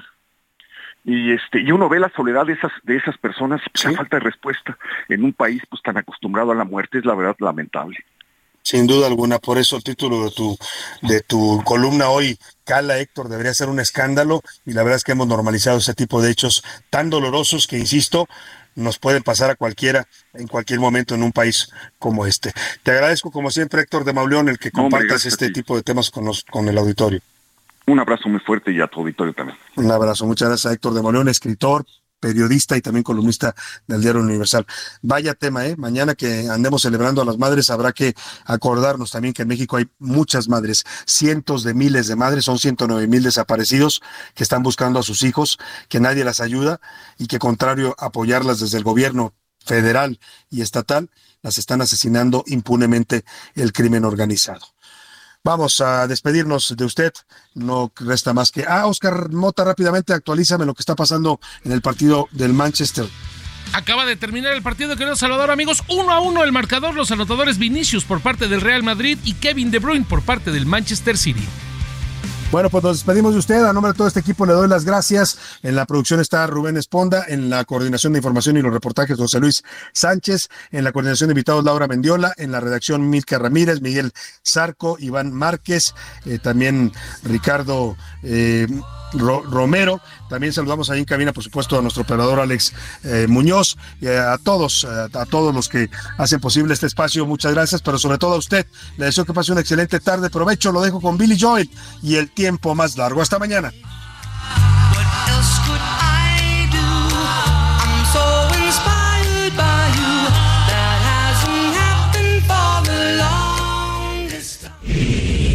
Por hoy termina A la Una con Salvador García Soto. El espacio que te escucha, acompaña e informa. A la Una con Salvador García Soto.